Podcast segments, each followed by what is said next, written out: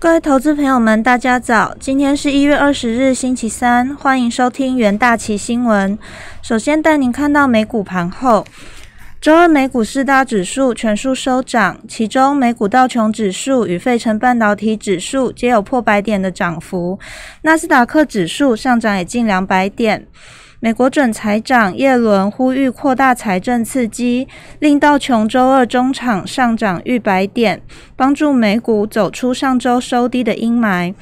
脸书、Alphabet 等科技股强力反弹，纳斯达克指数晋扬一点五 percent，费城半导体指数上涨了三点四 percent，台积电 A 台积电 ADR 大涨了四点九 percent。耶伦出任财政部长的参议院确认听证会周二登场，他呼吁扩大财政刺激，以提振美国经济成长，主张刺激带来的好处超过债务负担增加的成本，对中国保持强硬态度，誓言对付中国贸易陋习，强调不追求弱势美元，汇率交由市场决定。针对市场敏感的企业税和富人税议题，耶伦表示，加税终将到来，但不是现在，必须等到美国成功抗疫之后。美国总统当选人拜登即将宣誓就职，他上周宣布一点九兆美元财政刺激，提振经济，并加快疫苗的分发。疫情方面，全球新冠肺炎持续发烧。据美国约翰霍普金斯大学统计，全球确诊人数飙破了九千五百九十六万例，死亡数超过两百零五万例。美国累计确诊数超过两千四百二十一万例，病故人数超过四十万大关。另外，德国出现不同于英国与南非发现的变种病毒，巴伐利亚邦一家医院收治患者中有三十五人染上此病毒。德国总理梅克尔和十六邦的首长已于周二同意延长封锁期，商店和学校重开时间由一月三十一日推迟至二月十四日。焦点个股的部分，科技五大天王全面上涨，其中脸书跳涨了三点八七 percent，Alphabet 晋扬了三点二九 percent。道琼成分股涨跌互见，其中美国通运、波音、雪佛龙与 Three M 涨幅较较大。高盛、Walgreens 与 Nike 则有较大的跌幅。费城费半成分股大涨，其中思佳讯、Marvel、科林、MKS、美光、印材与安森美涨幅约在五到六 percent。另外，台股 ADR 强力上涨，其中联电 ADR 大涨了十三点七八 percent，台积电与日月光 ADR 也呈现大涨，中华电信 ADR 则小幅下跌。在欧股部分，周二泛泛欧六百指数下跌零点一九 percent，收在四百零七点九二点。英国富时一百指数、德国 DAX 以及法国 CAC 指数都呈现下跌。泛欧指数开盘时上涨了近零点五 percent，随后传出德国将延长封城封锁措施实施到二月十四日，投资人担心会打压今年上半年的经济。据 Refinitive 数据显示，市场估计泛欧六百成分股在二零二零年第四季盈余将大减二十六点二 percent。不过，二零二一年第一季和第二季盈余将分别反弹四十三点五以及八十一点一 percent。现在此种预期可能需要下修，市场转趋悲观，让泛欧指数由红翻黑。对经济周期较不敏感的防卫股，如健康照护股、公用事业股走升。与此同时，零售、矿业、旅游业皆受创。欧洲财报季开跑，瑞士业者罗技调升二零二一年销售和获利展望，盘中一度改写空前新高，但是之后涨多拉回，下跌了六点四 percent。矿商力拓第四季矿铁矿砂出货量提高二点四 percent，然而股价仍然下跌了零点九五 percent。菲亚克莱斯勒与 PSA 合并后，新公司周一首挂牌首日大涨，周二续涨二点六 percent。国际汇市的部分，美国准财政部长耶伦周二出席参议院听证会，表示呼吁美国应推动更多重大财政措施。激励市场风险偏好，美元兑一篮子货币周二连续两日收跌，风险货币澳币、纽元纷纷上涨。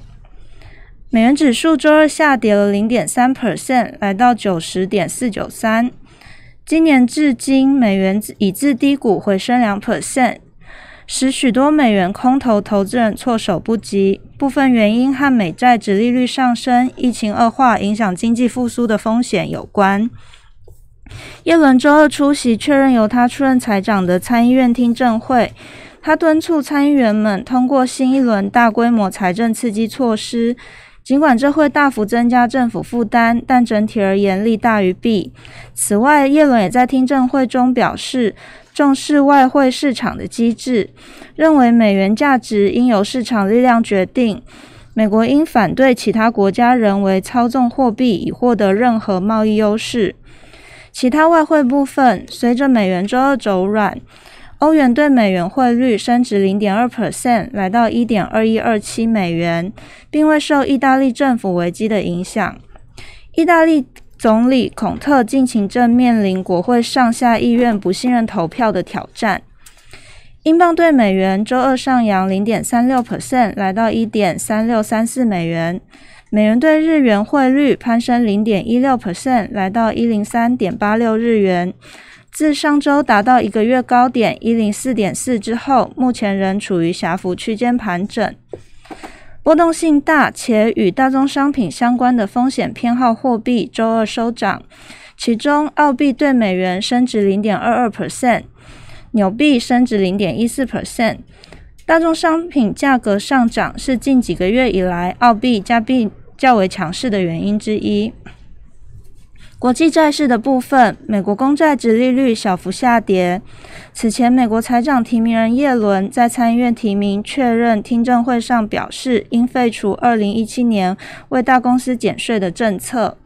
指标十年期公债值利率持平于1.0937%，在稍早上涨后回落。两年期和十年期公债值利率差微升至96.4个基点。欧债的部分。意大利公债值利率大幅下跌，参议院将对总总理孔特的政府进行信任投票，预计投票结果将避免政府下台。意大利十年期公债值利率下跌五个基点，来到零点五五二 percent。德国十年期公债值利率尾盘持平，来到负的零点五三 percent。能源市场部分，周二受股市上涨和美元下滑的影响。原油期货价格收高，投资者摆脱掉 IEA 下修二零二一年原油需求预期的冲击。与此同时，天然气期货周二创今年以来最大的单日跌幅，且触及触及今年至今最低收盘价，主要是因新天气预报降低降低了其作为取暖燃料的需求前景。IEA 周二将二零二一年原油需求预期下调，第一季与第二季需求皆遭到调降，主要是因为美欧各地确诊人数激增，加上中国境内也呼吁限制中国农历年的旅行。在正常状况下，中国农历农历年是全年各种节庆中移动人群最大量的日子。三月轻油期货价格上涨五十六美分，或是近一点一 percent。三月布兰特原油期货价格上涨一点一五美分，或近二点一 percent。其他能源期货部分，二月汽油期货与二月热燃油期货皆呈现收涨，二月天然气期货则是大跌七 percent，收在二点五四六美元，创下近月契约自去年十二月下旬以来的最大单日跌幅与最低收盘价。天然气价格下跌，主因是美国国家海洋与大气管理局预测，尽管整个一月的最后一周，美国东部和西部预计出现超低气温，但不可能出现极地气旋，这消除了很大的近期供应风险。金属的部分，周二黄金期货价格收高，自上周触及七周以来最低价的跌势中反弹，在美元走皮的前景下。黄金价格上涨，同时市场消化了美国准财长耶伦的证词。二月黄金期货价格上涨十点三美元，或零点六 percent，收在每盎司一千八百四十点二美元。其他金属商品部分，三月白银期货与白金期货皆收涨，钯金期货则是下跌了一点三 percent。民生金属部分，其铝价格下跌，触及两个月以来最低水平。因库存和产量攀升，引发了市场对进一步供应供过于求的担忧。LME 三个月铝期货价格下跌零点三 percent，来到一千九百六十六点五美元。此前曾触及一千四九百四十五美元，是十一月十六日以来的最低水平。LME 三个月铜期货则下跌零点一 percent。国内焦点部分，红海打进 Apple Car 链，成长动能看望。摩根大通与大和证券两大外资看多红海电动车布局，直指红海已打入 Apple Car 供应链，成为 Apple Car 底盘组件和次系统的关键供应商，并借由这三大业务启动成长引擎，乐观预期明年起将逐步看到成红海抢攻电动车成果，并且会一路加速发展到二零二三年。投资人可以留意相关股期标的。以上今天就是元，以上就是今天的元大旗新闻。谢谢各位收听，我们明天再见。